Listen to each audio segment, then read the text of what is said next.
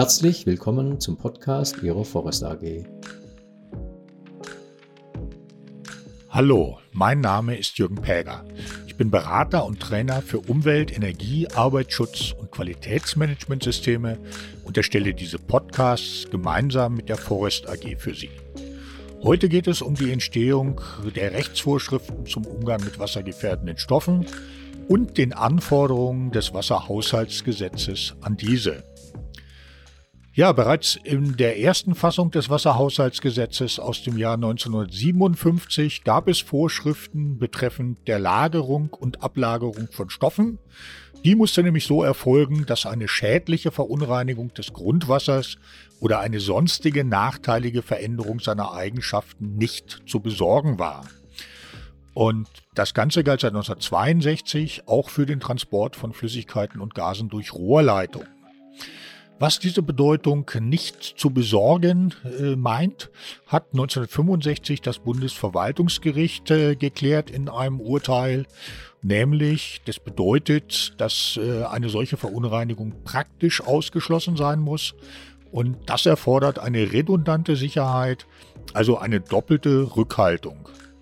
Was das wiederum in der Praxis bedeutet, haben dann in den 60er, 70er Jahren Landesverordnungen zum Lagern wassergefährdender Flüssigkeiten festgelegt. Diese mussten nämlich grundsätzlich entweder in doppelwandigen Behältern gelagert werden oder wenn in einwandigen Behältern mussten diese auf Auffangwannen stehen, sodass austretende Flüssigkeit vollständig in der Auffangwanne aufgefangen werden konnte. Ja, mit äh, der Überarbeitung des Wasserhaushaltsgesetzes im Jahr 1976 infolge des Umweltprogramms der Bundesregierung sind dann auch äh, Vorschriften für Anlagen zum Lagern, Abfüllen und Umschlagen wassergefährdender Stoffe in das Gesetz aufgenommen worden. Im Jahr 1986 wurden diese Vorschriften ergänzt um Anforderungen an Anlagen zum Herstellen, Behandeln und Verwenden wassergefährdender Stoffe. Außerdem wurde eine Ermächtigung äh, zur Erstellung einer Verwaltungsvorschrift aufgenommen. Und diese wurde 1990 umgesetzt mit der allgemeinen Verwaltungsvorschrift über die nähere Bestimmung wassergefährdender Stoffe und ihrer Einstufung entsprechend ihrer Gefährlichkeit.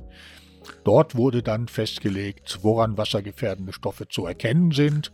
Und äh, es wurden die Wassergefährdungsklassen begründet ähm, zum Zwecke eben der Einstufung der Stoffe entsprechend ihrer Gefährlichkeit. Diese Einstufungen wurden dann genutzt äh, von den Länderverordnungen zum Umgang äh, mit zu Anlagen äh, zum Umgang mit wassergefährdenden Stoffen, den VAWS.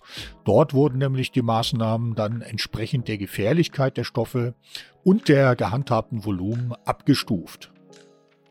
Im Jahr 2006 hat dann ja der Bund die Gesetzgebungskompetenz zum Gewässerschutz erhalten und mit dem neu gefassten Wasserhaushaltsgesetz von 2009 hat er auch eine Ermächtigung für eine Bundesverordnung über Anlagen zum Umgang mit wassergefährdenden Stoffen bekommen. Im Jahr 2010 wurde dann erstmal eine Übergangsverordnung äh, gemacht, wo bestimmte Punkte schon geregelt worden sind. Die endgültige Verordnung äh, die Bundesverordnung über Anlagen zum Umgang mit wassergefährdenden Stoffen, die AWSV abgekürzt, ist im Jahr 2017 erschienen. Aber auch das Wasserhaushaltsgesetz hält nach wie vor, und zwar im dritten Abschnitt Anforderungen an, ähm, zum, zum Umgang mit wassergefährdenden Stoffen. So heißt dieser Abschnitt, im Grunde genommen ist das aber eine Mogelpackung, denn inhaltlich gibt es nur Anforderungen an die Anlagen zum Umgang mit wassergefährdenden Stoffen, nicht an den Umgang selbst. Ja, ähm, wo ist dieser dritte Abschnitt zutreffend? Äh, wo gilt die AWSV? Dazu müssen wir uns anschauen, was sind eigentlich Anlagen zum Umgang mit wassergefährdenden Stoffen? Anlagen sind definiert in der AWSV als selbstständige und ortsfeste oder ortsfest benutzte Einheiten, in denen wassergefährdende Stoffe gelagert, abgefüllt, umgeschlagen, hergestellt, behandelt oder im Bereich der gewerblichen Wirtschaft oder öffentliche Einrichtungen verwendet werden, sowie Rohrleitungsanlagen nach 62 des Wasserhaushaltsgesetzes. Das sind typischerweise innerbetriebliche Rohrleitungsanlagen. Für Rohrfernleitungen gilt seit 2002 das Gesetz über die Umweltverträglichkeitsprüfung und eine eigene Rohrfernleitungsanlagenverordnung.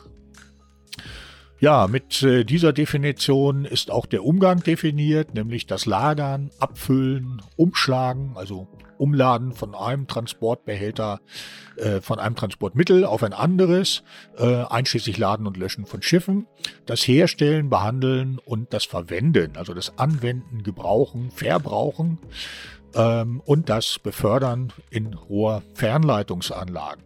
Wassergefährdende Stoffe sind alle Stoffe, die als solche eingestuft worden sind oder nach Maßgabe von Kapitel 2 der AWSV eingestuft werden müssen.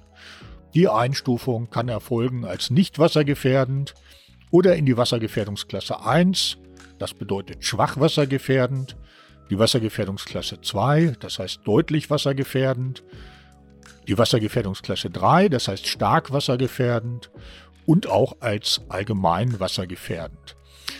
Ähm, insgesamt sind da heute äh, fast 10.000 Stoffe und Gemische eingestuft. Es ist also sehr wahrscheinlich, dass Stoffe, die man verwendet, bereits eingestuft äh, sind. Wenn nicht, muss man das selber machen. Äh, das regelt die AWSV. Das Wasserhaushaltsgesetz regelt in 62 äh, zunächst einmal, dass der Besorgnisgrundsatz äh, weiterhin gilt.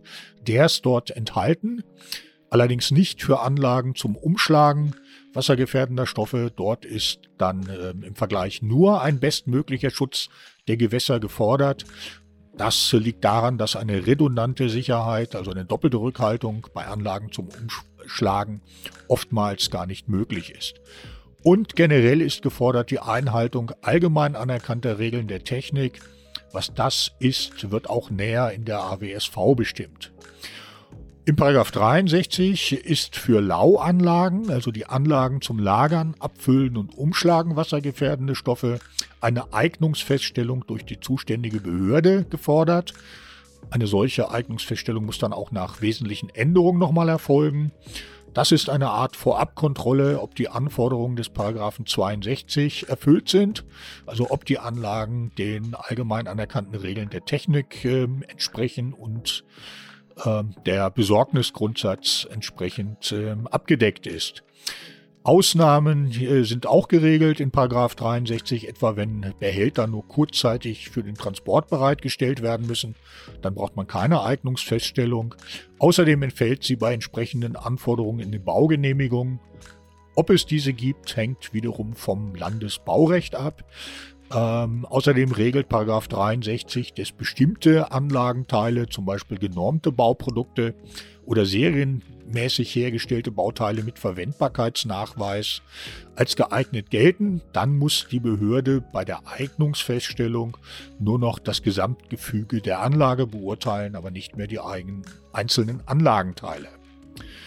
Ja, ähm, Näheres und äh, viele Details äh, zum Umgang mit wassergefährdenden Stoffen findet man dann in der Verordnung der AWSV. Darum soll es aber heute nicht mehr gehen. Ich hoffe, dieser Podcast hat Ihnen gefallen und wir hören uns bald mal wieder.